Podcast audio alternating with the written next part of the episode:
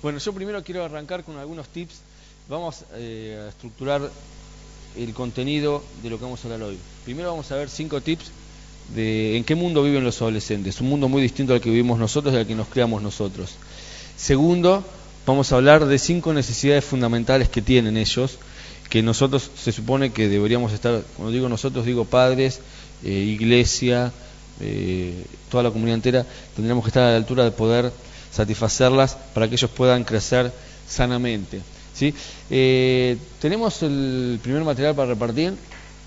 O lo repartimos en un rato. Ustedes van a llevar un par de hojas eh, hoy para que puedan releer lo que vimos hoy, incluso algunos ejercicios prácticos para que puedan hacer en sus casas. Así que pueden tomar apuntes o esperan después. Preferiría que presten atención al material que tenemos ahí. Tenía un libro muy lindo con historias para compartirles y la última vez que compartí este taller lo presté por 15 días y ahí está el libro. No me acuerdo ni, ni, el nombre de la persona. Vamos a hablar de la posmodernidad. ¿sí? El mundo que viven los chicos hoy es el mundo de lo que se llama la posmodernidad. La modernidad eh, es el nombre, por así decir, de la era en que vivimos desde el año 1789 con la Revolución Francesa hasta se calcula a mediados de la década del, 70. ¿sí? Eh, la modernidad, donde había ideas como el progreso indefinido, eh, el liberalismo económico, un montón de cosas que no vienen al tema eh, hoy compartir. A partir del año 70, ¿sí? Esto se empieza a resquebrajar. Y hoy claramente estamos en un mundo posmoderno con valores totalmente distintos. El primer valor de la posmodernidad es el individualismo. Vamos rápido, así podemos... Eh, eh, esta es la parte que menos me interesa, pero es como la base. Si, entendiendo esto vamos a entender más a nuestros chicos. Individualismo, el yo como medida de todas las cosas. ¿Ven bien o apagamos alguna luz? Bueno, dice individualismo, predomina el proyecto individual sobre lo colectivo. Ya no queremos cambiar el mundo queremos progresar nosotros. Eso es el chip con el que crecen los chicos, ¿sí? distinto al que por ahí crecimos eh, nosotros o crecieron ustedes. La identidad personal a la carta, cada uno es como quiere, la libertad se concibe como ausencia de límites y coacciones, libertad es yo poder hacer lo que quiero, que nadie me ponga límites, lo viven ustedes con sus hijos. La felicidad ya no es una sociedad mejor, sino la autorrealización personal. Estamos en el mundo no para mejorarlo, sino para mejorar nosotros. ¿Sí? ¿Qué más? Rasgos positivos de esto. No hay por qué responder a esquemas preestablecidos que cuarten la libertad o que coarten uno mismo, que eran los viejos discursos de que uno tiene que, no sé, eh, cambiar el mundo, de que uno tiene que ir a trabajar y cumplir un horario y mejorar la sociedad en la que está, no. Y otros discursos más. Eh, y se rescata el valor de la libertad como algo imprescindible. Lo negativo de este individualismo es que el yo se hace tan grande que puede llegar a prescindir de los demás, configurando proyectos de vida excesivamente egoístas. La autorrealización se concibe de una forma exclusiva. Como dije recién, lo único que importa es que vos crezcas, que cambies tu auto, que mejores, que tengas un mejor trabajo, que vos te realices a vos mismo y no tu rol en la sociedad o en la familia. ¿no? no importa que la familia avance, importa que el chico esté bien, tenga su último celular, sus últimas zapatillas, más allá de que la familia eh, tendrá otro proyecto, que no sé. Segundo, fragmentación de la vida. Dice tierra firme versus archipiélagos. ¿Qué significa esto? Dice, la vida no se vive de una forma lineal y ascendente como una sucesión de etapas, sino como un archipiélago de islas que no están comunicadas. ¿sí?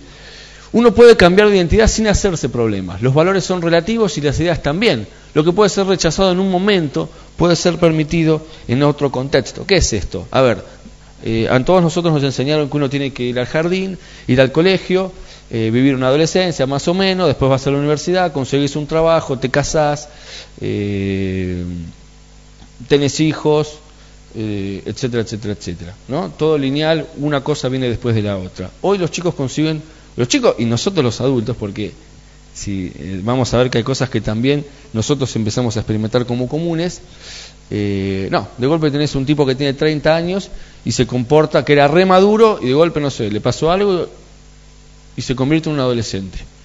Y empieza a hacer las cosas que tenía que haber hecho cuando tenía 15.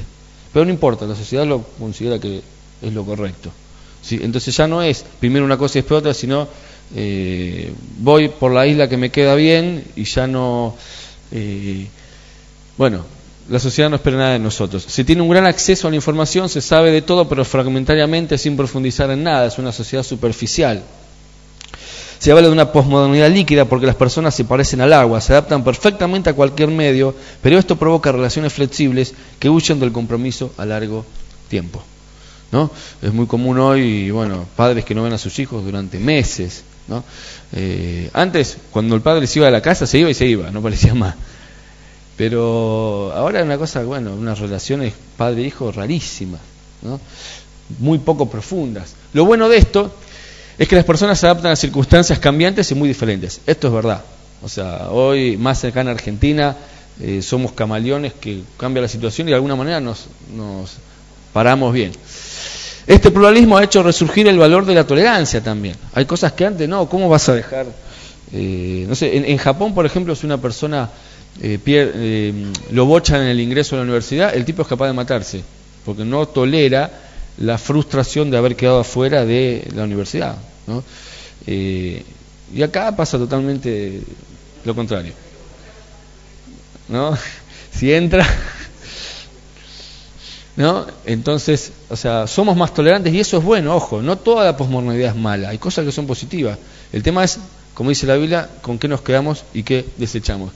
Eh, eso es lo bueno entonces, eh, que somos más tolerantes. Lo malo es que puede disolverse la identidad. Esto desde la sexualidad, pasando por un montón de, eh, de cosas, de aspectos. El relativismo moral y cultural pone en cuestión todo. La verdad no existe, ni los valores, ni nada de lo que podamos ponernos de acuerdo. ¿no? Los chicos dicen, ¿dónde está escrito que tengo que estudiar? ¿Por qué? Y así te van cuestionando todo lo que vos le, le podés eh, enseñar. Antes el que no estudiaba era porque tenía que salir a trabajar, no, no quedaba otra. Muy pocos, o porque, no sé, una pobreza extrema y no había colegio, pero eran muy pocos los que no estudiaban ni trabajaban. Tercero, vamos rápido. Yo necesitaría un reloj, porque yo me imagino, yo me conozco. Ahí está. Bien. Tercero, el placer, la extroversión y el consumo. ¿sí? En esta sociedad nacen los chicos nuestros, nuestros hijos. Ya vos le hablás de que no, cuando éramos chicos no te entienden. No, no, la vida de ellos fue siempre esta. Como si como la tuya fue otra distinta y capaz era imposible que entiendas a tus abuelos o la sociedad en la que nació San Martín o el que sea. En esta sociedad se forman los chicos nuestros. Dice, la interioridad en desventaja. ¿Por qué? Porque es un mundo donde lo único que sirve, lo único que vale es lo de afuera. Y lo de adentro pierde eh, importancia. Dice, la búsqueda del placer y del entretenimiento se han convertido en el objetivo principal. Se busca satisfacer esta sed de placer siempre a través del consumo. Hay una costumbre de llenar los tiempos muertos de extroversión. Esto quiere decir hacia afuera. Este tiempo se mata con música en MP3, chat, videojuegos, etcétera, etcétera, etcétera. No, ya no hay esta cosa de que, bueno, me voy caminando a las 20 cuadras y voy pensando, reflexionando sobre lo que me pasó en la semana, sobre lo que quiero ser mañana. No, un tiempo muerto y lo matamos con algo, con un MP3 o, o está el WhatsApp o, empezamos a o el, Facebook, ya no hay tiempos muertos. Fíjense en la mayoría de las oficinas, el tiempo muerto se mata en, con las redes sociales, en Facebook. Eh, por eso algunas empresas ya están prohibiendo el acceso a esas redes sociales porque ya consumen demasiado, demasiado tiempo. El aspecto positivo de esto es que se recuperó la positividad de la vida. Antes nuestros padres por ahí eran muy sufridos, ¿no? no, no tenían mucha posibilidad de, pasarla bien. Y ahora nos fuimos al otro extremo. ¿sí? El tiempo de ocio permite profundizar las relaciones, viajar, tener experiencias a las que antes accedían solo unos cuantos. ¿no? Esto de que me voy de vacaciones, algunos de nuestros padres, incluso yo me acuerdo, y yo no éramos tan pobres, pero la primera vez que nos fuimos de vacaciones yo creo que tenía 17 años, mira lo que te digo. Posta, ¿eh? No teníamos auto, lo cual era más difícil. Hoy cualquiera se va a cualquier lado. Agarras el auto, lo que sea, y, te vas a algún lado, ¿no? Porque está como de moda y está bueno esto, no, no es malo, esto de pasarla bien, esto de que eh, tenés unos días libres, te vas a, te vas a algún lado. El aspecto negativo es que se pierde interioridad y la capacidad de reflexión. Vidas vacías, superficiales y frívolas que a la larga acaban pasando factura. ¿sí? Eh, cuarto, predominio de lo afectivo ante lo relacional, dice ahí, tapado por la otra frase que dice la búsqueda solo de la experiencia. Los chicos hoy solamente buscan pasarla bien. lo, que le importa es la experiencia, no tanto, eh, como decía recién, los discursos, el cómo tenés que ser, no, el momento, el ya. Dice, el joven posmoderno no entiende de discursos y razonamientos, pero sí de afectos. Eh, por eso a veces es mucho más efectivo un beso, un abrazo, un regalo, vamos a ver un rato, que un sermón de 15 minutos de por qué tiene que estudiar o por qué tiene que... O sea, ganas más eh, con una experiencia fuerte que con un discurso de media hora, diciéndole todo lo malo que, hace o que es. ¿no? Eh, por supuesto, no podemos vivir de experiencia en experiencia, uno tiene que formar y educar y a veces esos discursos son necesarios, pero guarda, porque de tanto discurso vas a terminar... Eh, rebotando, ¿no? Eh, dice, busca desenfrenada de experiencias relevantes. Se sobrevalora el estado anímico como excusa de cualquier comportamiento. Dice, nadie escucha ya un discurso más largo, eso no está ahí, de 10 minutos. Sin embargo, estamos bajo la asedio de la publicidad que utiliza todos sus instrumentos para tocar nuestras emociones. Lo afectivo está muy en relación con la hegemonía de lo audiovisual frente a lo discursivo. Una imagen vale más que mil palabras. Nadie, es verdad, nadie escucha más de 10 minutos, salvo ustedes que están acá hace 15, escuchándome a mí. Pobres de ustedes. Eh, la imagen es fundamental. Si yo estuviera leyendo esto y ustedes no pudieran mirar, seguramente estarían un poco más dispersos de los que yo puedo dispersarlos. El posmoderno es una persona que privilegia las relaciones interpersonales más que las formas y protocolos sociales. Eh, se sobrevalora el estado anímico, dije, como si fuera lo, lo, simiente de cualquier comportamiento. Hoy cualquiera te dice, no, es que estoy pasando un mal momento. Entonces, no, es que estoy mal, estoy bajoneado. Antes, ¿qué bajoneado? O sea, hacer lo que tenés que hacer y punto. ¿No? Eh, claro, no, la verdad que estoy con unos temas personales. Yo a veces escucho en el trabajo cada chamucho. de mi otro trabajo, ¿no? Acá en la iglesia, ¿no? No, en serio, hay, yo tengo una compañera que falta una vez por semana, siempre, no, porque la dejó el novio, entonces está pum para abajo. Imagínate, eh, claro, lo afectivo por sobre la, mente, sobre pensar, o sea, bueno, vamos a avanzar porque si no, esto da para mucho. Negación de lo, lo racional a favor de un afectivismo que le da excesiva importancia a la emotividad. Otro peligro de la posmodernidad. Ah, no, perdón, ese, perdón. Aspectos positivos. La emotividad en otras épocas negada ha recuperado su lugar. ¿no? Antes los padres te fajaban, te pegaban y no importaba nada. Estabas, estoy deprimido, vaya para allá, ¡pum! A mí me dan con la... Teníamos una cuna, les cuento algo total, mi mamá no está, teníamos una cuna que había quedado de, cuando éramos chicos y la cuna tenía barrotes, ¿no? Eran desarmables los barrotes. No sé si alguno conoció esas cunas de la década del 80. Entonces mi vieja agarraba la cuna y agarraba los barrotes y esa era la varita. Y con eso nos daba. No importa que nos duela. Entonces con mi hermano una vuelta nos, nos avivamos y empezamos a desarmar la cuna nosotros. Lo que quedaba la cuna, empezamos a romper las varitas y las partíamos y las tirábamos al vecino. Con eso nos daban.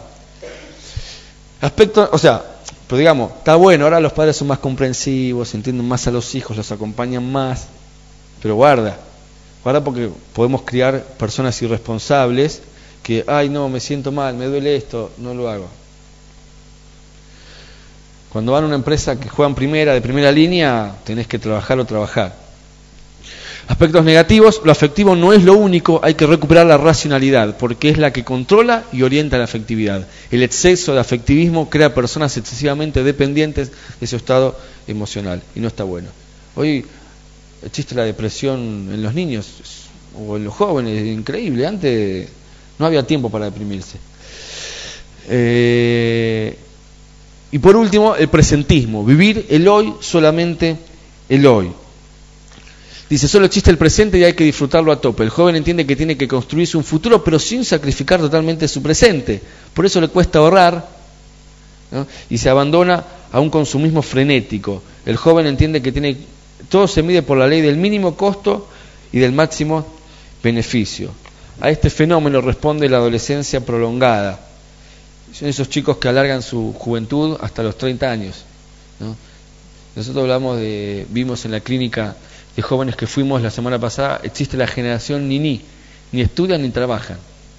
Y mientras tanto viven con los padres, o por ahí trabajan, pero como viven con los padres, eh, no tienen que pagar alquiler, nada. Yo a los 22 ya pagaba alquiler y eso me representaba un 30% o 40% de mi sueldo. Así que no me podía deprimir. Tenía que salir a trabajar o trabajar, ¿no? Pero digamos, viven el presente, no ahorran, eh, tienen el celular que no podrían nunca pagar si tuvieran que, eh, que depender de ellos mismos, si, si, ellos se tuvieran que mantener a sí mismos. A veces la situación social, el difícil acceso, eh, esto dice mi papel, al mercado de trabajo, la incapacidad de poder, no sé, sacar un crédito, los chicos se casan cada vez más tarde ¿no? porque claro, casarse hoy eh, o, bueno, formalizar una pareja implica un montón de gastos que no están dispuestos a, encarar, un montón de presiones eh, que no pueden llevar adelante. Entonces muchos jóvenes viven el futuro como algo incierto. No permitan que un, que un joven viva efectivamente como un adulto, como deben vivir. Por eso se refugian en un presente lúdico y festivo, que es lo único que parece que se puede poseer. ¿Sí? Fui claro, o sea, es eh, vive en el presente nada más. No, no hay proyección de, no piensan en el futuro.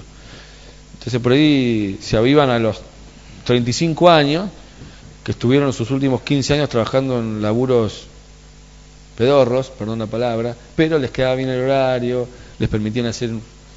Yo me enteré hace poquito, un joven que tanto quiero y tanto amo, eh, entró a trabajar en un lugar que ganaba hace dos años siete mil pesos. Hace dos años. 19 años. Hace dos años siete mil pesos. Era como hoy decir, no sé, eh, 14. Y, y renunció. ¿Por qué no? Porque no podía trabajar de noche, era muy difícil. Y dijo, la vida es una sola.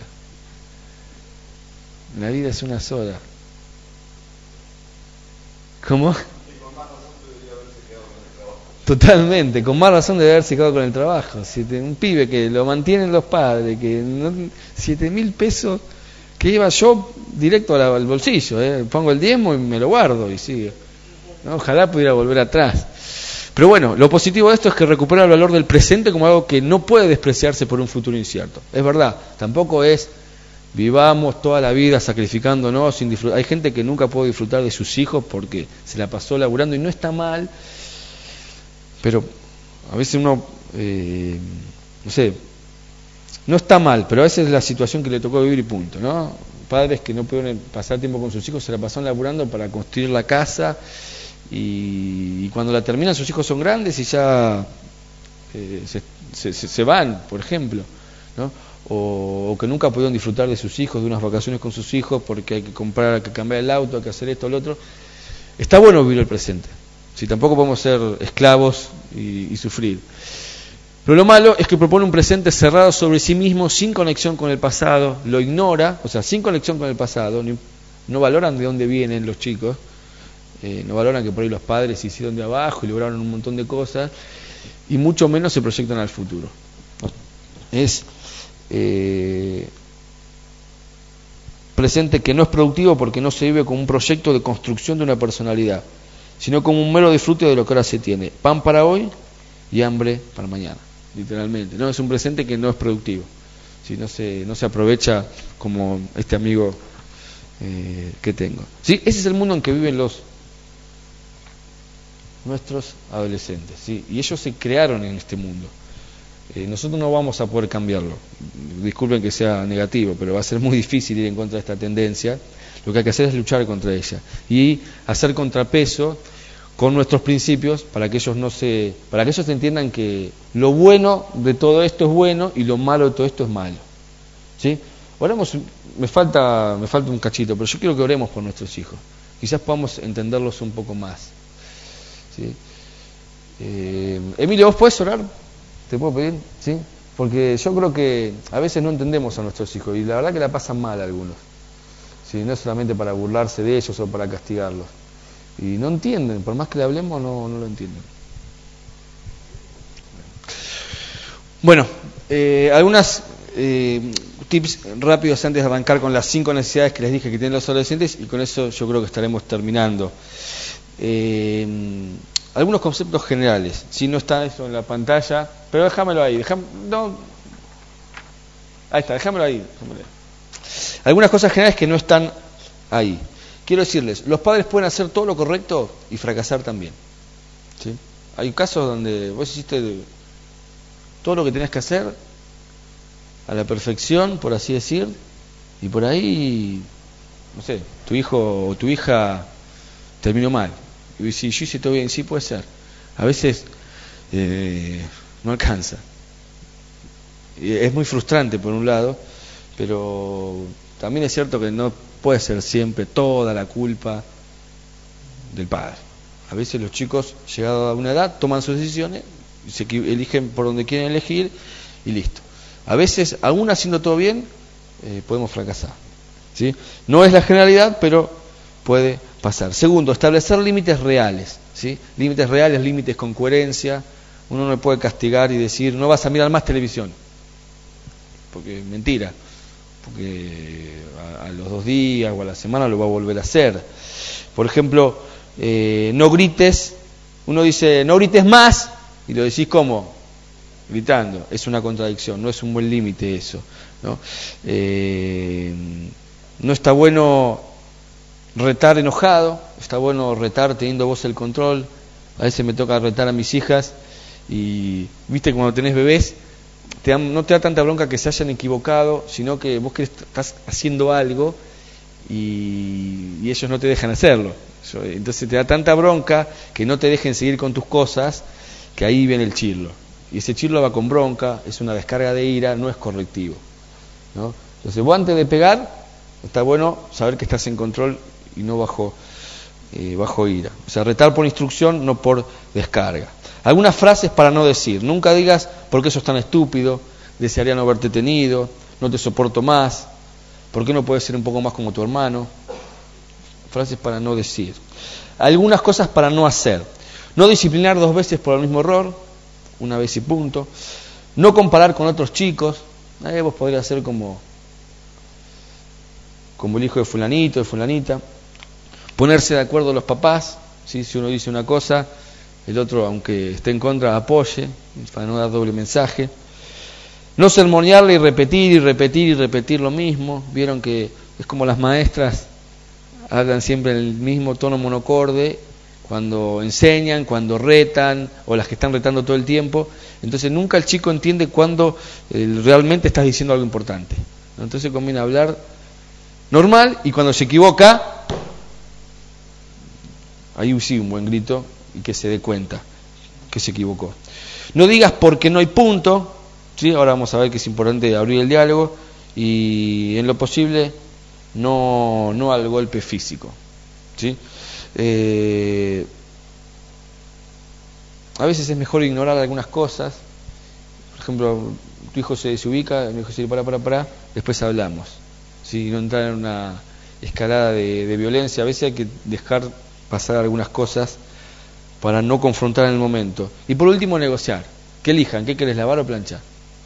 Ponele, ¿no?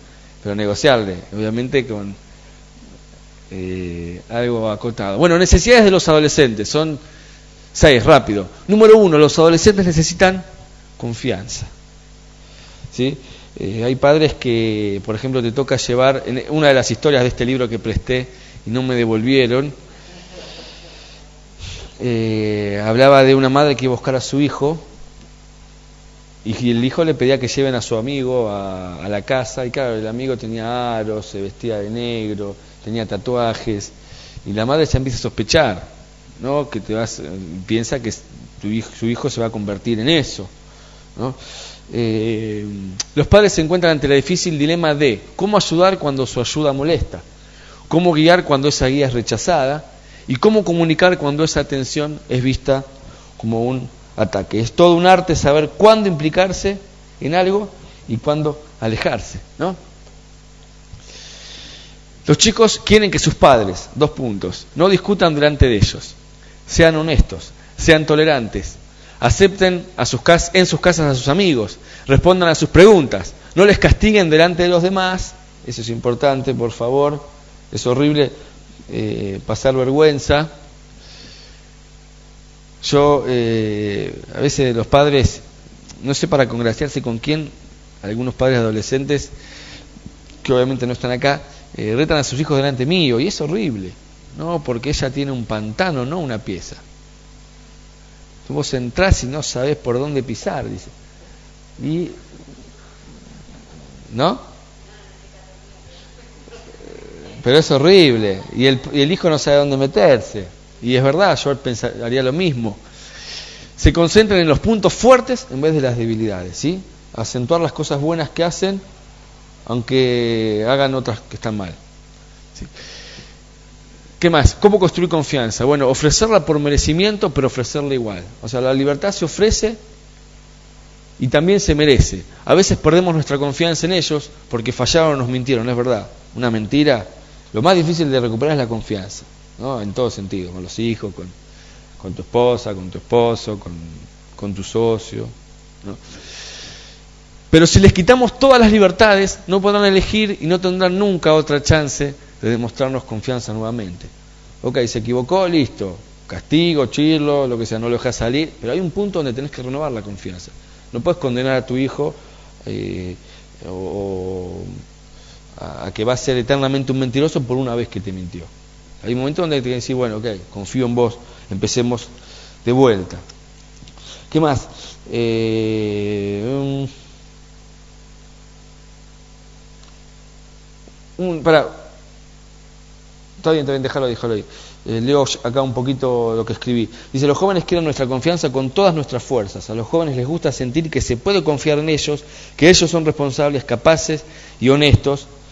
Y a veces, aunque a veces para nosotros nos resulte difícil confiar en ellos, la confianza es la clave para, relaciones, para tener relaciones eficaces con ellos. Es clave. Que tu hijo sienta que vos confías en él, aunque es un desastre. ¿sí? Eh, acá me noté algunas formas de frustrar a un joven. Bueno, juzgando, juzgando a los jóvenes por su aspecto, hablando con sarcasmo y humillándolo, esperando que actúen como adultos, aunque no lo parezcan. Eh, bueno, formas de, hacer que, que, te vaya mal con ellos. ¿no? Son adolescentes, no podemos pretender que se comporten como adultos. ¿sí? el primero que es imposible y segundo que si se comportan como adultos siendo adolescentes van a reprimir una adolescencia que la van a vivir cuando tengan 25 o 30. Entonces los adolescentes son adolescentes, son sucios, son desordenados, pero bueno, es la etapa.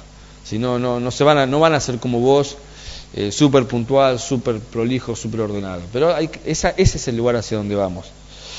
Desafío, confiar en nuestros jóvenes aun cuando no sentimos que ellos estén preparados para los privilegios. ¿sí? Hay una hojita que quiero que repartamos. Seba, ¿estás por ahí? Justo se fue Seba. Eh, bueno, no importa. Ahora cuando vuelve le pedimos que, que las reparta. Son unas... A ver, esa no. Una que dice actividades.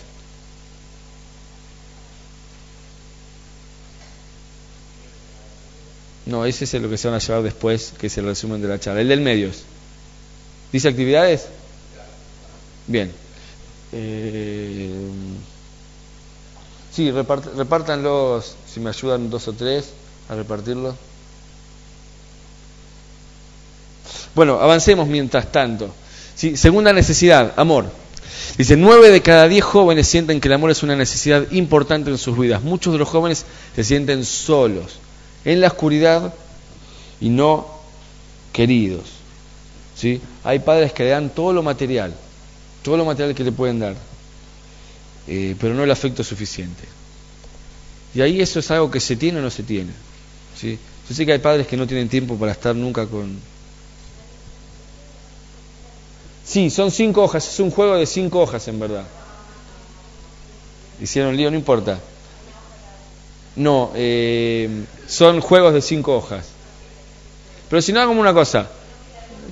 Sí, devuelvan las hojas, después armamos los juegos de vuelta, no se preocupen. Esto es parte de... Vamos después vamos a confiar de vuelta en vos, Maribel.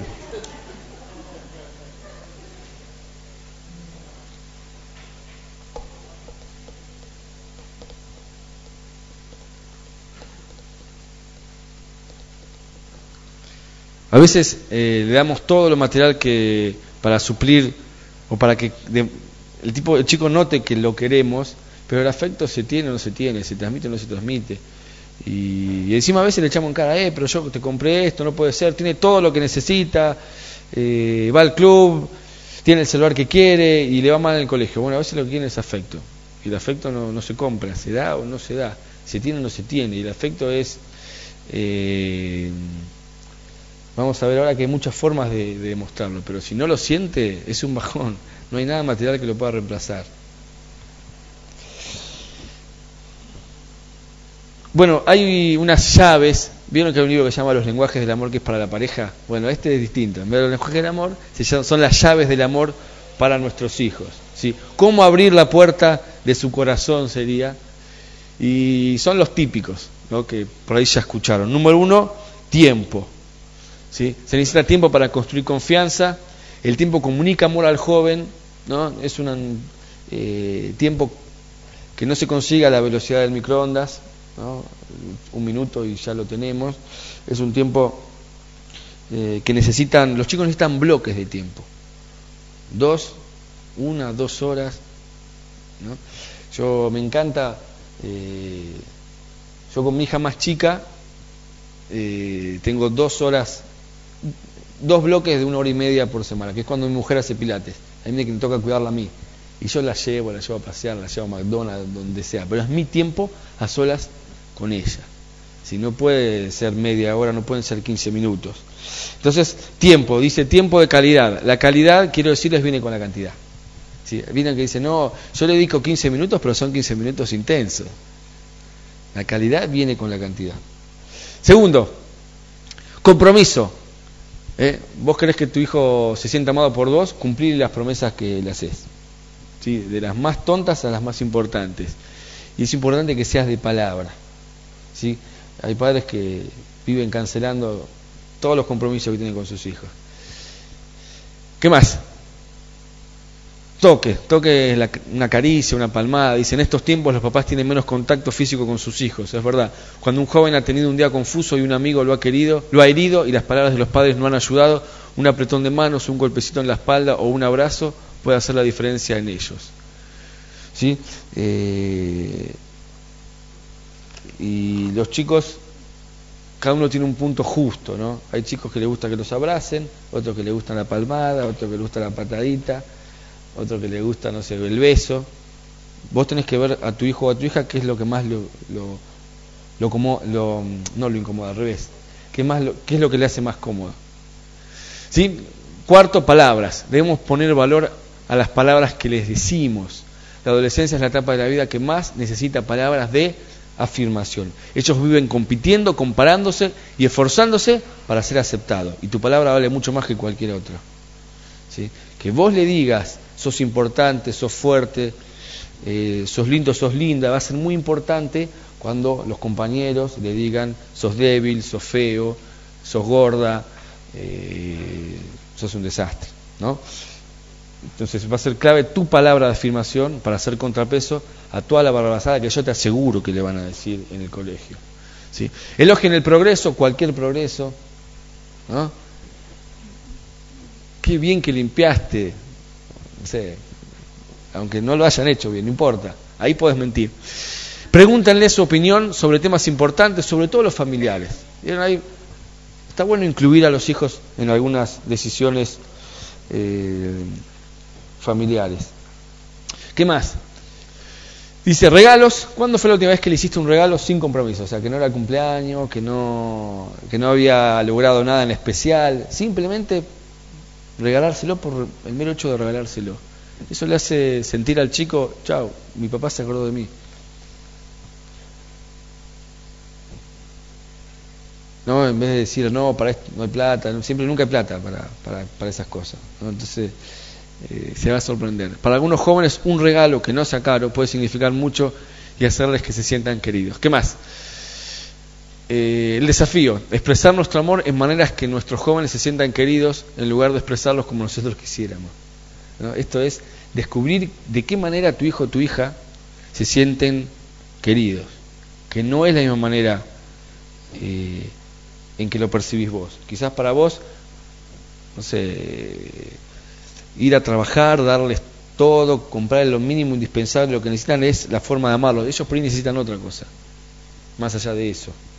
Si vos pudiste calibrar con la escala de valores de tus hijos, ¿sabés exactamente qué es lo que quieren? ¿Sabes exactamente qué es lo que los hace sentirse bien y queridos? No lo juzgues con lo que a vos te... A mí me encantan que me regalen libros, por ejemplo, pero hay otra gente que no. Hay otra gente que le gusta... Hay gente que no le tenés que regalar nada, que con un abrazo alcanza.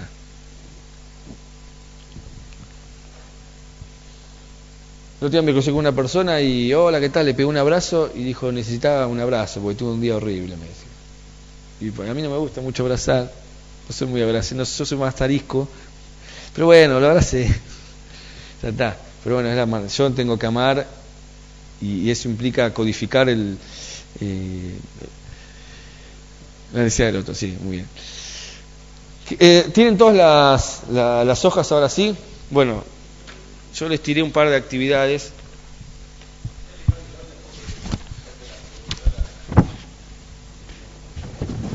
La primera actividad es la que dice confianza, desconfianza. Esto es para poner en práctica. No lo hagan ahora, pero se lo pueden llevar a sus casas. ¿sí? Dice, acordar y llenar la siguiente lista. ¿no? O sea, ¿qué cosas generan confianza y qué cosas generan desconfianza? Esto es muy útil. Si vos vivís con tus hijos adolescentes, tenés la suerte, está bueno graficarlo y tener como un código, pegarlo en el heladero donde sea, donde tus hijos sepan qué es lo que les genera desconfianza.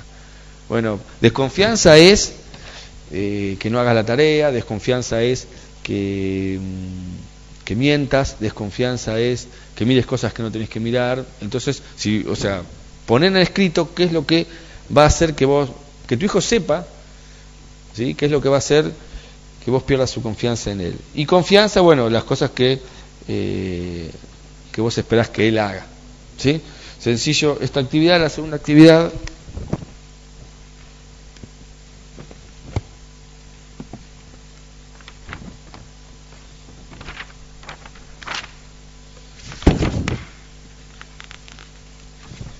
¿Encontraron el que dice amor?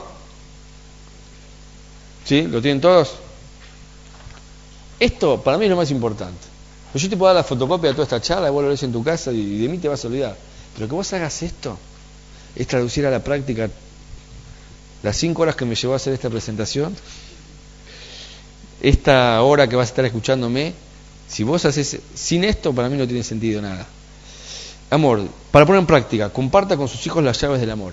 Si vos te vas a llevar un material ahora en un rato, esta partecita que habla del amor, si pueden esta noche, siéntense y los juntos.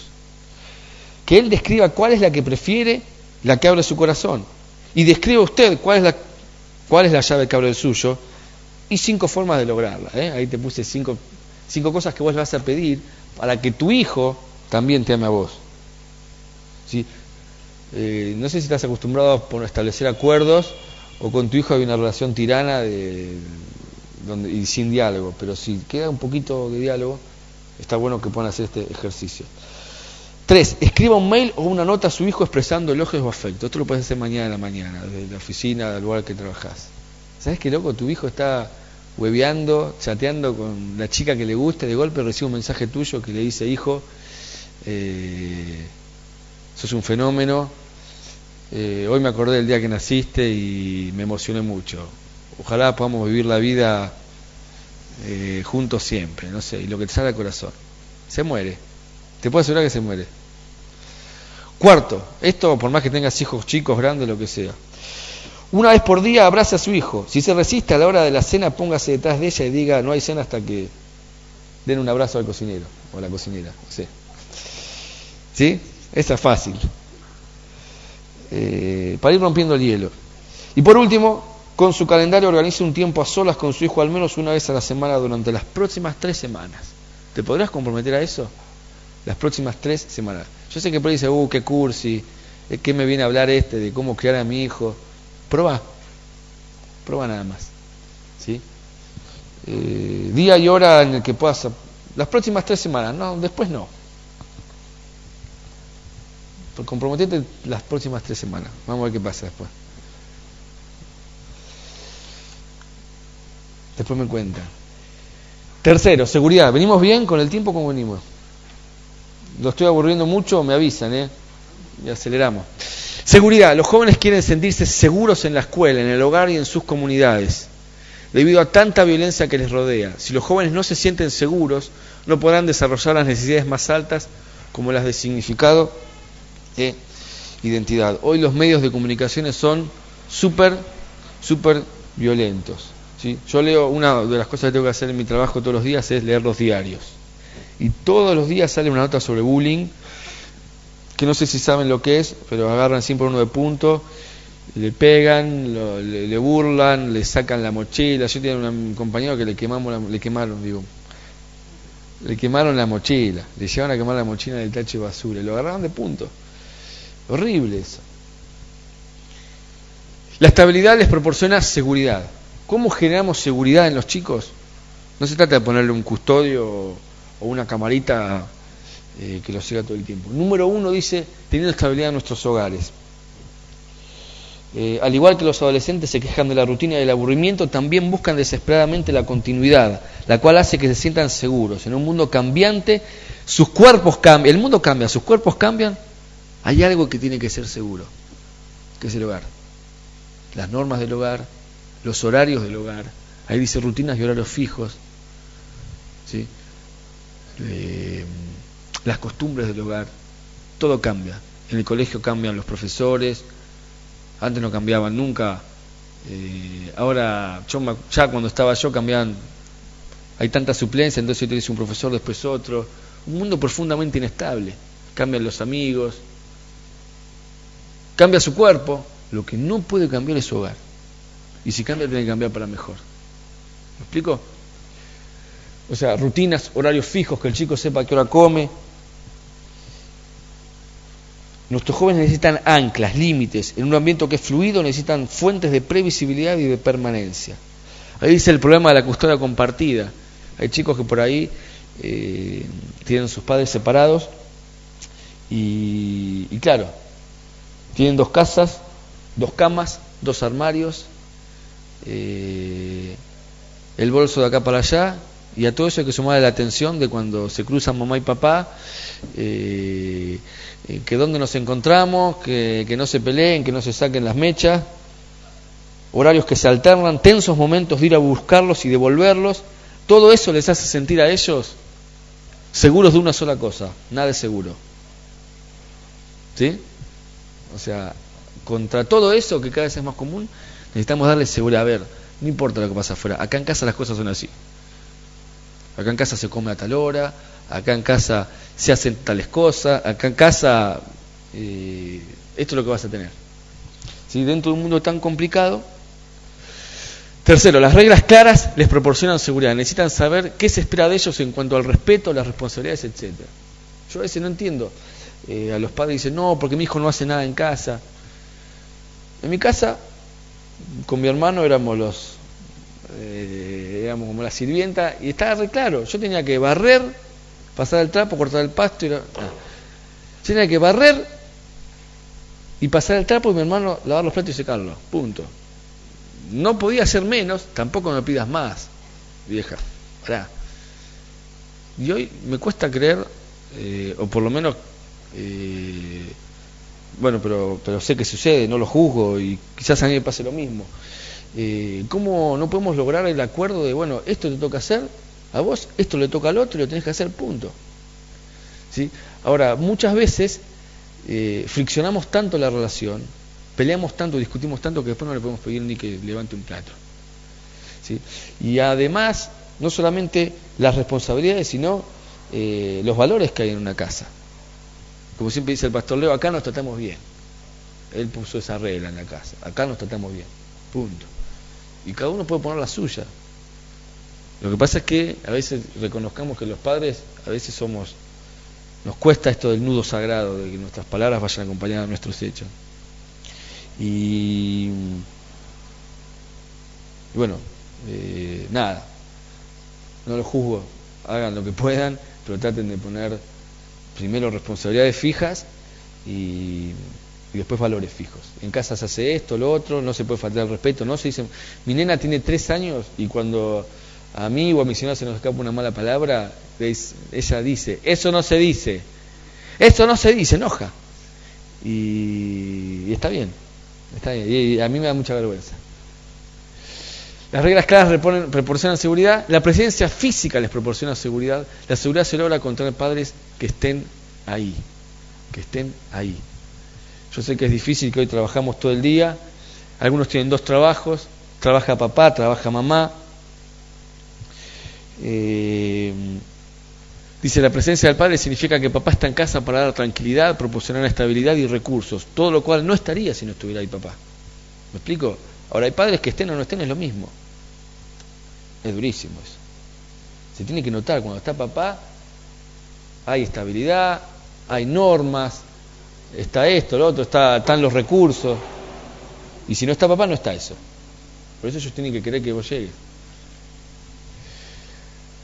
Antes, eh, hoy justo hablábamos eso con, con, un par de personas. Antes por ahí papá se iba a la mañana y llegaba a las 10 de la noche, pero estaba más, que cumplía el rol de padre, pero estaba. ¿no? Hoy yo sé que es difícil que uno solo trabaje y el otro se quede en casa. Entonces no está ni papá ni mamá. Y antes si no estaba papá y mamá, bueno, a lo sumo estabas vos, tus amigos, el campito, la pelota y nada más. Y el hombre de la bolsa que puede aparecer, nada más. Hoy hay algo que se llama Internet, que es una ventana al mundo. Si no estás vos, hay miles para ocupar tu lugar. ¿Sí? Desde un chat, desde una página, lo que sea. No un par, hay miles. ¿Sí? Y que van a estar más presentes que vos. Y, las redes sociales, Internet es un, es un amigo y es un enemigo también. Entonces, si no estás vos, va a estar otro. Y si no le das seguridad a vos, la van a buscar en los brazos de otros. No sé si soy claro. El amor incondicional de sus padres les enseña a las muchachas que son dignas de afecto y respeto de parte de otros hombres. No es solamente pagarles un remis que los lleve hasta la puerta de la escuela, es subirse al remis. También, si podés. ¿no? Eh, o un llamadito, o un mensaje. Llevarlo, acompañarlo. Eh, acompañar la pérdida de la inocencia. Cuando son adolescentes les enseñamos que el mundo es de ellos, que van a ver un montón de cosas, que, el mundo es de ellos, que se lo van a llevar por delante. La universidad, tu primer trabajo, te dan un baño de realidad, donde vos necesitas a tus padres que estén ahí. ¿sí? La universidad y otras cosas de la vida también. si Las primeras frustraciones necesitan que los padres estén. ¿sí? Presencia física. No solamente un mensajito, estar. Yo por eso no quiero tener más hijos, porque digo, ¿cómo voy a hacer para dedicarles el tiempo que ellas merecen? En este tiempo, antes por ahí era más fácil, pero hoy es dificilísimo. competimos los padres con un montón de, de, cosas, con Violeta, en mi caso, con Piñón Fijo, y el día de mañana competiré con quién sabe con qué cosas mucho más nocivas. ¿sí? Eh, algunas sugerencias, ah, ni hablar aquellas chicas que cuyo padre no, no, pudo, no pudieron protegerlas, estar cerca, cuando tienen 15 buscan un novio que ocupe ese lugar, un novio que las defienda, un novio que, que las cuide, un novio con quien hablar. Una vez un adolescente no hace mucho me dijo eso, es que yo con mi papá no puedo hablar. ¿Y qué tiene ese, ese fulanito, ese chico que, que no te dar tu familia? Y él me escucha, me dijo, así, terrible, él me escucha. ¿Saben lo que vale eso para los chicos? Bueno, pasar tiempo extra, etcétera, etcétera, no hay más tiempo. Eh, ¿Cómo sigue? Desafío, crear un ambiente seguro en el cual nuestros jóvenes puedan madurar a un ritmo saludable y natural. ¿Qué es un ritmo saludable y natural? Es que un adolescente se haga adulto a los, no sé, 17, 18 años, no a los 14, porque tiene que lavar, limpiar, eh, ir a buscar al colegio eh, al, hermanito al colegio y, no sé, eh, cocinar, porque papá y mamá no están. No te estoy retando, ¿eh? yo sé que a veces es... Te, estoy diciendo lo que generalmente pasa. O sea, eh, no, no, no es un reto. lo que estoy diciendo es que si no estamos, lo más seguro es que ellos se conviertan en adultos antes de, lo normal. Y eso es un bajón. ¿Cómo resolverlo? Bueno, ahora vemos si, si, encontramos alguna forma. Pero eso pasa. En este, tiempo cibernético tenemos la presencia física es fundamental. Eh, bueno, ¿qué más? Vamos rápido. Porque, ah, hay una actividad. Seguridad. Lo tienen ahí para poner en práctica. ¿Lo tienen? ¿Sí? ¿Alguien quiere leerlo? Así no les aburro con mi voz monótona. Fitz, ¿querés leerlo en voz alta? Seguridad. Para poner en práctica. Si tiene alcohol en casa, restrinja el acceso a él o compruebe si los menores están haciendo uso de él. Tenga cuidado de mantener fuera del alcance de los chicos las medicinas que pueden ser adictivas Guarden disolventes, pegamentos, pinturas en spray y otros inhaladores bajo llave. Instale filtros en las computadoras de su hogar. Compruebe regularmente el historial de navegación de sus hijos. Eso es re fácil. Después le preguntan a Javi Barra que sabe de computación y le dice, son dos clics y te das cuenta. Aunque algunos son vivos y saben borrar el historial y, demás. Pero debe, debe haber alguna, alguna trampa, ¿no?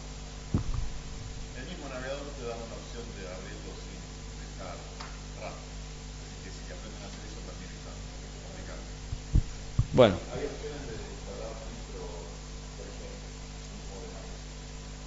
O sea, les impide llegar a ciertas páginas.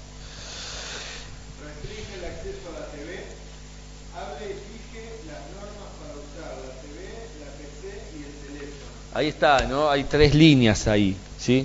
Hay gente que dice, bueno, aconseja que la compu esté en un lugar público, en un pasillo, nunca en la casa, en la pieza de los chicos. No estoy hablando de la pornografía, que sus hijos van a... No, no solamente eso. Estoy hablando de, bueno, se ve, las noticias está llena de, bandas de pedófilos que se conectan y dicen, hola, sí, soy Carlitos, tengo 12 y tiene 46. ¿Sí? Y los citan en un lugar y bueno, estas son cosas que para evitar que lleguen a eso. ¿Qué más?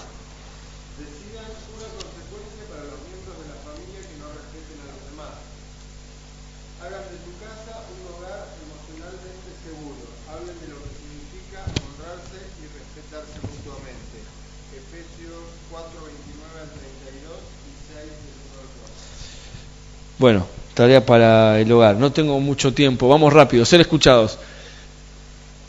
Los adolescentes sienten que su voz se ahoga. La tecnología resulta tan familiar para ellos como eran sus chupetes. Anhelan compartir sus opiniones y están buscando adultos con quienes relacionarse. Se estima que el tiempo total de diálogo con sus padres es de 7 minutos a la semana. ¿Muy poquito? Bueno, son unos padres de 10 ustedes. De diálogo, diálogo, ¿eh? Porque muchas veces el diálogo es subí, vení, bañate, ordená, bajá, levanta, claro, levantate. Hace 20 minutos que te digo que eso no es un diálogo. Exactamente. Eh, bueno, escuchar su opinión, cuando escuchamos a los demás expresamos que los valoramos, comunicamos que tienen valor y que son importantes para nosotros. En un rápido mundo lleno de sonidos es reconfortante saber que alguien se tomará el tiempo para escucharnos, lo que me decía esta chica, que quería estar con este chico porque le escuchaba porque pueda compartir sus cosas. Muchos jóvenes se sienten más aceptados cuando alguien se sienta con ellos sin prisas para escucharlos de verdad. Hoy yo veo los twitters de nuestros chicos, Twitter eh, saben todos lo que es Twitter, sí. Es una tribuna donde ellos vomitan literalmente todo lo que, lo que pasa. Estoy harto de este mundo, qué mala que sos, por decir una palabra, ¿no? Y empiezan a descargar un montón de cosas, eh, a veces porque no tienen un adulto que los escuche y ahí tienen todo el mundo para que los, los lea. Eh, muchas veces quieren llamar la atención haciendo eso. Así que bueno, escuchar su opinión. Dos, aceptar su opinión, aunque no estés de acuerdo. Animarlos a discutir con uno, afirmarlos en el proceso de pensar aun cuando llegue a conclusiones diferentes. Y por último, valorar su eh, opinión. ¿sí? Eh, mi papá decía, si, si hay dos personas que piensan igual, una de las dos sobra. ¿No? Como diciendo, si todos vamos a pensar lo mismo, entonces a veces es normal que, y pasa en la pareja, uno piensa una cosa, otro otro, buenísimo, para eso somos pareja, para complementarnos. No tenemos que pensar todos igual. Algunas claves que no están ahí eh, para escuchar a nuestros jóvenes. Eh, eliminar distracciones. Cuando hablamos con ellos, hagámoslo sin celular, no saquemos temas conflictivos. Viste que hay tres o cuatro temas que son álgidos, ¿no? La limpieza de la pieza, eh, eh, no sé, que, le, que, que no mete una materia y dos o tres cosas más. No puede ser que cada vez que hablamos salgan los mismos tres o cuatro temas álgidos. Debe haber un espacio donde no toquemos esos temas complicados y podemos hablar de otras cosas. Del chico que le gusta, de lo que aprendió en el colegio, de, la serie que ellos miran, que es totalmente irrelevante, pero no importa. Hablar de eso nos va a permitir a nosotros a veces corregir algunas desviaciones que tiene la tele, aceptar cierta, apartar cierta cantidad de tiempo, los bloques como les dije, practicar el escuchar sin juzgar, te cuentan algo y vos ya haces mala cara, mala cara. Y no te va a contar más nada. Atender al lenguaje no verbal, comunicarnos mediante el lenguaje no, no verbal. Es importante mirarnos a los ojos, mirarnos a la cara cuando hablamos con nuestros hijos.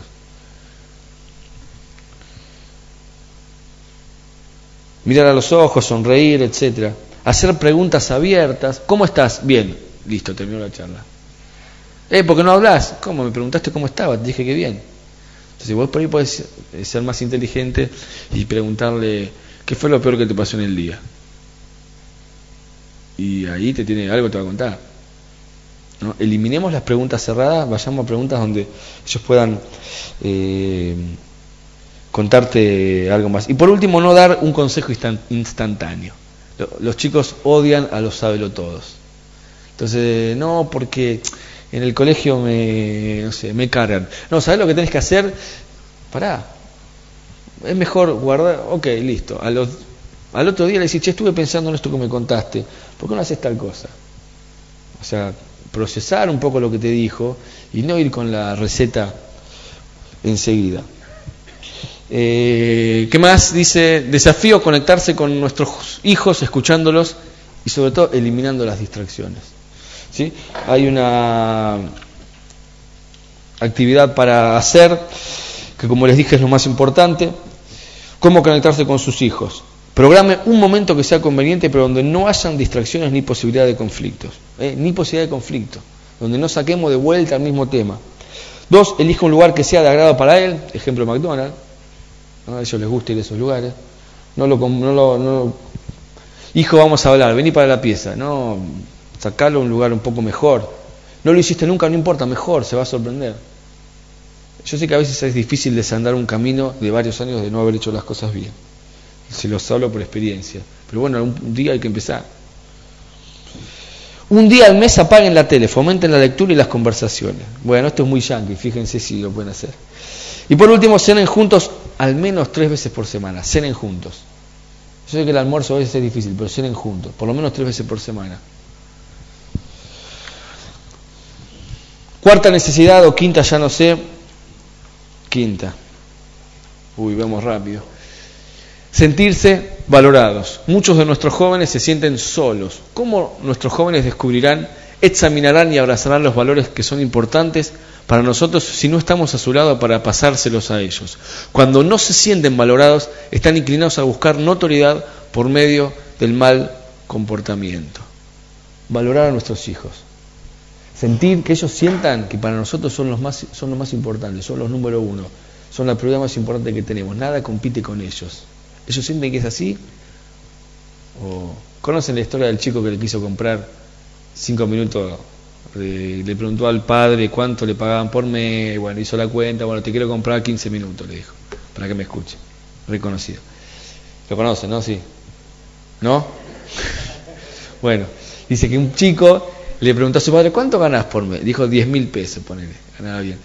Dice, ¿y cuánto ganás por día? Y por día son tanto. Y por hora y por hora gano, no sé, ponerle 100 pesos. Y por, bueno, tengo 50. ¿Te puedo comprar media hora para que charlemos?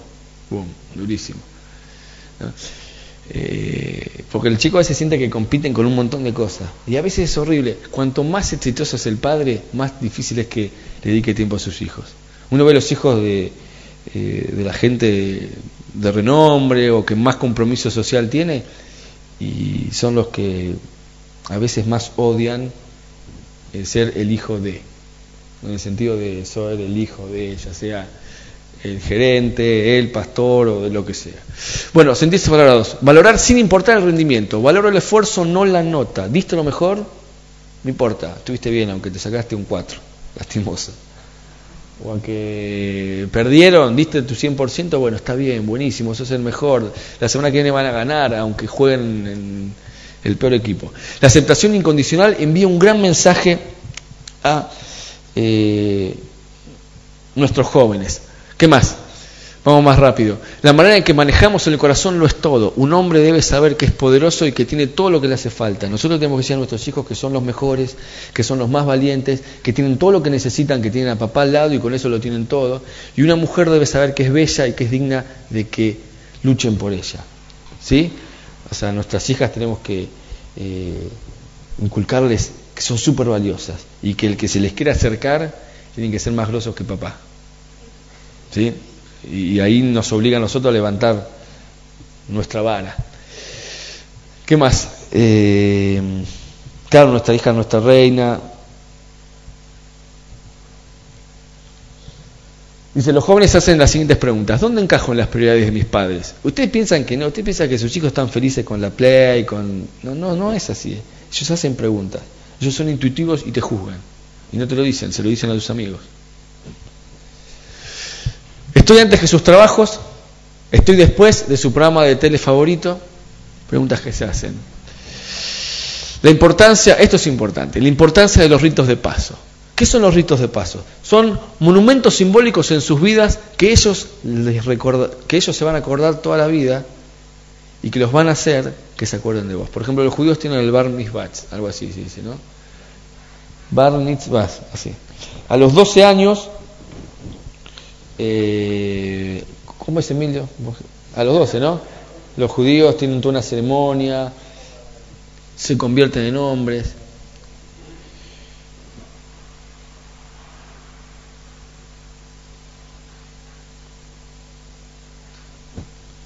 Son umbrales formalizados que anuncian la llegada a ciertas etapas de desarrollo y su progreso en la vida. Les dejan claro que hay pocas cosas importantes, les ayuda a enfocarse, me noté acá, ante la variedad de vidas y elecciones y el relativismo, donde todo vale igual, donde todo es lo mismo. Es lo mismo pasar de grado que repetir, es lo mismo eh, terminar un curso que no terminarlo. Dejarles claro que hay pocas cosas que son importantes. ¿sí? Si no se lo das vos, lo van a buscar ellos estos ritos de paso. Entonces un día te van a aparecer con un tatuaje así gigante eh, o con un arito terrible. Y ese arito por ahí lo único que significa es que cumplí 15 o cumplí 13 y me quise poner un arito. No sé, es una, un inicio, es una vuelta, les conté que yo me rendí y dije, bueno, mi vida tengo que empezar de vuelta, dije, mi vida. Voy a, necesito sentir que empiezo otra vez y me rapé, por ejemplo, una pavada. Pero, pero así los chicos tienen sus ritos de paso tatuajes, piercing, etcétera.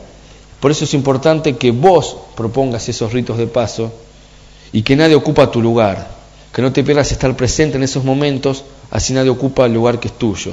En esos momentos claves podrán sentirse queridos y valorados. Nosotros en un campamento de adolescentes lo cerramos, lo terminamos regalándoles una cruz. Y a mí me encanta ver esa cruz colgando del pecho de un montón de adolescentes o, jóvenes de nuestra iglesia. Eso fue un rito de paso. Para muchos fue el pasaje de la adolescencia a, la juventud, fue el inicio de una nueva etapa, eh, y esa cruz significa un montón. O sea, hay etapas claves de la vida. A veces, no sé, por ahí el 15 para las mujeres por ahí es el 15, para los varones son los 18, y parece una pavada, ¿no? Antes se estilaba a los 18 tu papá te regalaba un auto, hoy los autos están carísimos, es muy difícil, pero bueno, busca otra cosa, Otra cosa que le haga sentir que, che, llegaste a esto, cumpliste 15, cumpliste 18, terminaste la secundaria, no sé, una cadenita, algo, algo que les marque, primero que vos te acordaste de ellos y algo que cada vez que lo miren, ellos se acuerden de vos. Estoy terminando. Gracias. El desafío es, o sea, todo esto para que se sientan valorados. hay padres que no les importa y jamás le van a regalar ni una cruz, ni, ni algunos hasta a veces eh, apenas se acuerdan del cumpleaños de sus hijos. Pero estar ahí en esas situaciones clave es donde los hijos... Yo tuve un padre bastante recio, bastante distante, pero en los momentos clave estuvo. Yo sé que estuvo. Y, bueno, en los momentos claves tenés que estar. Por eso el desafío es hacer tiempo, palabra repetida, que se las vengo repitiendo, para ayudar a nuestros hijos a sentirse valorados, en particular en momentos claves de transición, cuando terminan el colegio, cuando están empezando algo nuevo. Y si puedes agregarle algo simbólico, un regalo, una cadenita, algo para que se acuerden toda la vida, mejor. Mejor. Yo en ese campamento yo les dije, bueno, este es el souvenir más importante que entregué en mi vida, porque siempre terminamos los campamentos con un souvenir, para que se acuerden del campamento. Algunos están con la campera, eh, no sé si lo vieron, que dice HM, está el 13. Bueno, se van a acordar de ese campamento todo el año por lo menos. Y cuando entregamos la cruz, yo dije, este es el más importante de todos. Y algunos perdieron la cruz y se querían morir. Y andaban pidiendo otra. ¿Por qué? Porque, bueno, quisimos sellar ese paso de una etapa a la otra con algo para que se acuerden siempre. Por último, nuestros jóvenes necesitan apoyo. Los jóvenes anhelan tener apoyo, se sienten apoyados cuando son incluidos en nuestros procesos y se les permite tener algo de autonomía para tomar decisiones. Nuestra tarea es ayudarlos a ganar independencia y no retrasarles el proceso.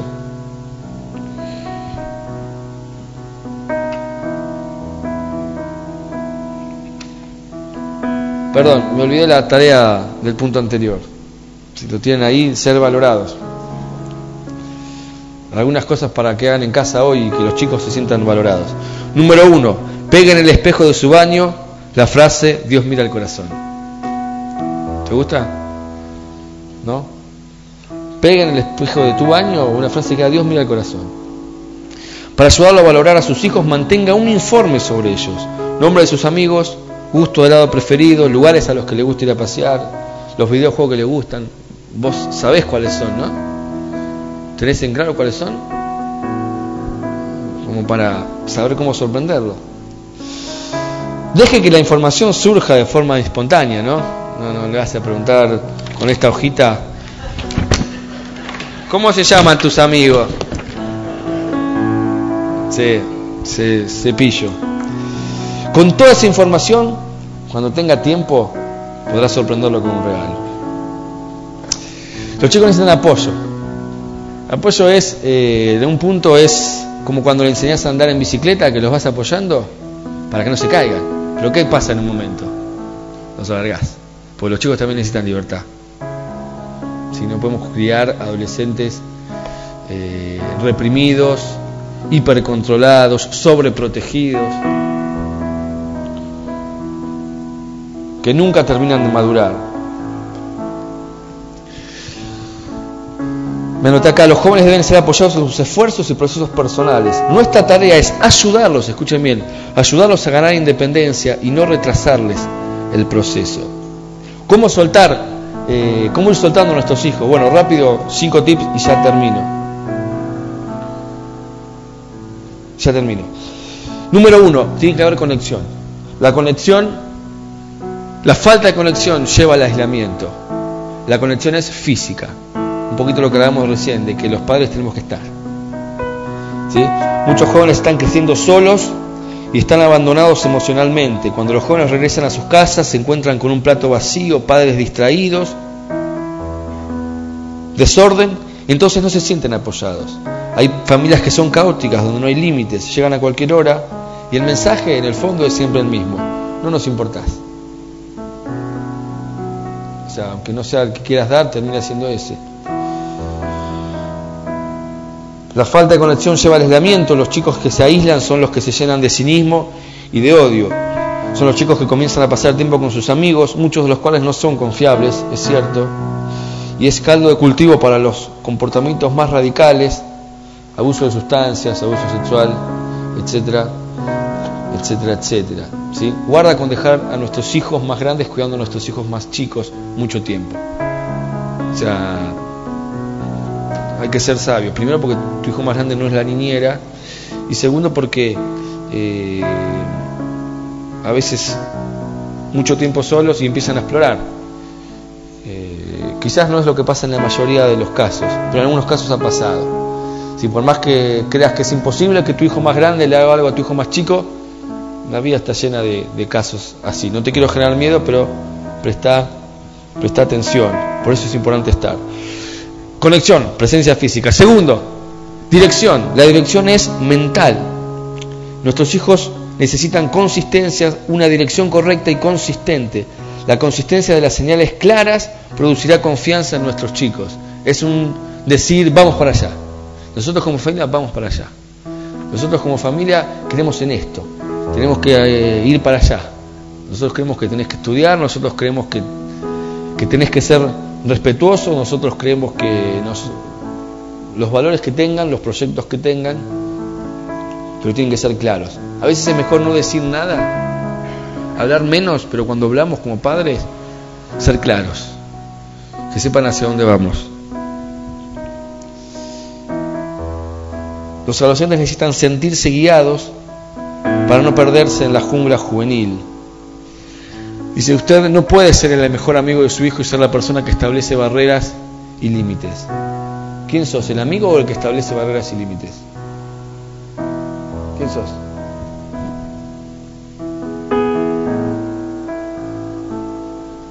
El que establece límites, no somos los amigos. Amigos tendrán otros. Algunos, por temor, no pasan de la conexión a la dirección. ¿Me explico? Sí, estamos juntos con ellos. Hay padres que, bueno, acompañan a sus hijos a la fiesta y son un adolescente más. Hay que pasar de la conexión física a la dirección. Y algunos tienen miedo de eso. Y como resultado los hijos no se sienten apoyados. Los padres son algo más que colegas para sus hijos. Son sus maestros. Su tarea es ayudar a su hijo a convertirse en un adulto, no ser sus amigos. Amigos van a tener un montón. Pero vos sos el que dice, vamos para acá. No quiero, no importa. Vamos para allá. Nosotros como familia vamos para acá. Como dijo Josué, dijo, yo y mi familia seguiremos al Señor. No me importa lo que digan los demás, no me importa ni lo que digan mis hijos. Nosotros seguimos al Señor, vamos para allá. Y por último dice pasar del control a la influencia. Hay padres que obligan a sus hijos, que amenazan a sus hijos. Hay un punto donde del control hay que pasar a la influencia. Donde ya es natural que, eh, que vayan para donde vos querés. Tercero, motivación. La motivación es emocional. ¿eh? La, la, conexión es física. Estar con tu hijo, que sienta tu abrazo, tu apoyo, tu beso, lo que sea. La dirección es mental. Tu hijo tiene que saber hacia dónde vamos. La motivación es emocional. Es cuando siente que no solamente hay un sargento que está al lado que le dice hace esto, sino que también que lo apoya, que lo alienta que le dice, si seguís así lo vas a lograr. El creer en los jóvenes les da aliento y esperanza. Muchos jóvenes necesitan que creamos en ellos y en sus sueños. Y por último, soltar de a poco. Eso comunica a nuestros hijos que creemos en ellos. Hay que dejar ir al joven para que empiece a experimentar lo que viene por delante. Dice la última placa, creo, la educación es como el tiro al arco. Nuestros jóvenes son como flechas. Cuando son chicos las tenemos en nuestra aljaba, en el hogar, y están guardaditas ahí, son nuestras. Están con nosotros, están ahí. Luego nos conectamos por medio del toque y sacamos la flecha, hay que agarrarla, no, no vienen por osmosis, ¿no? Y la sacamos. Esos nos pertenecen porque están con nosotros los dirigimos apuntándolos hacia la dirección correcta. ¿No? ¿Hacia dónde va la flecha? Al blanco, al blanco que vos elijas. Guiamos la punta hacia el blanco. Los motivamos añadiendo tensión al arco. Tensando. Pero ojo, porque a medida que lo hacemos, seguimos conectados y nos aseguramos de que seguimos apuntando al blanco correcto. Imagínate un tipo que tensa el arco, pero en el tensar de golpe cambió el sentido de la flecha y apuntó para cualquier lado. O sea, es todo junto. ¿sí? No podemos hacer una cosa y sin dejar de hacer la otra. Mientras agarro la flecha, la tenso y direcciono, todo al mismo tiempo. No, imagínense un arquero que apunta para cualquier lado. Imagínense un arquero que no quiere agarrar la flecha. O uno que no sabe tensar o no tiene fuerza para tensar. Y finalmente hay un punto en nuestra vida, quizás cuando tiene 16, 17 y lo acompañas a, a su primera cita con, alguien lo dejas en la esquina, ¿no? No, vas a aparecerte ahí. O cuando por primera vez tiene que ir a rendir un, examen de la facultad y se va solo y se toma el colectivo solo.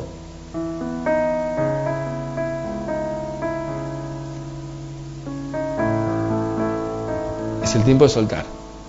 Y ahí, bueno, vos tenés que confiar en la dirección, en la fuerza que te pusiste, en el apoyo, en lo emocional y sobre todo en que esa flecha va a llegar al lugar donde tiene que llegar. ¿Sí? Dice Malaquías, bueno, el desafío es tomar la iniciativa de apoyar a nuestros hijos conectando, dirigiendo y motivando. Conectando con ellos, estoy con él, con ella, no soy un ente ausente, estoy.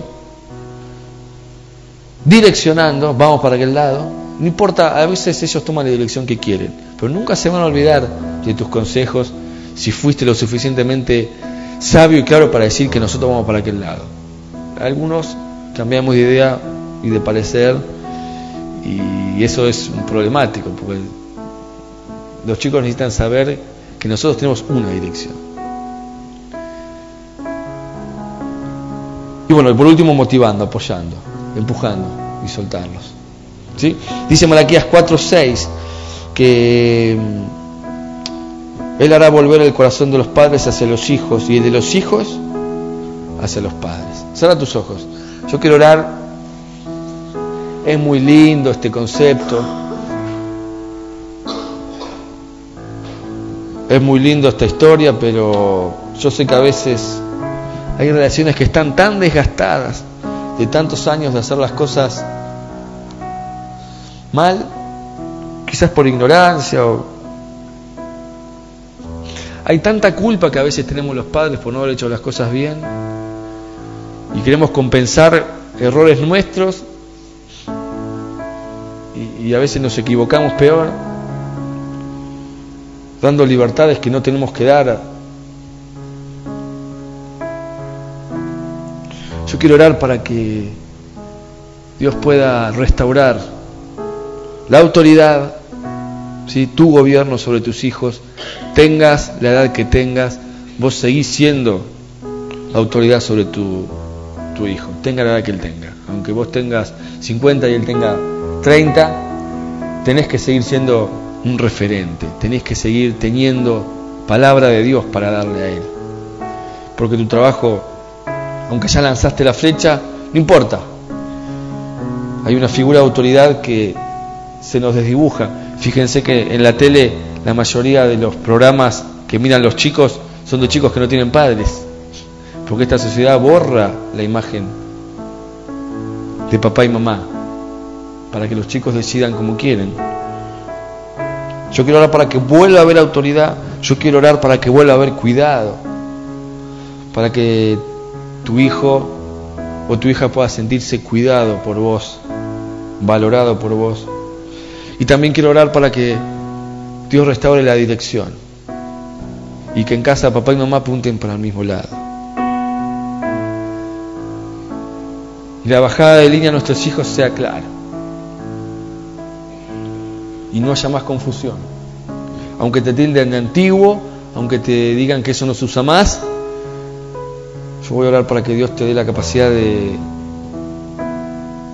direccionar a tus hijos hacia un destino.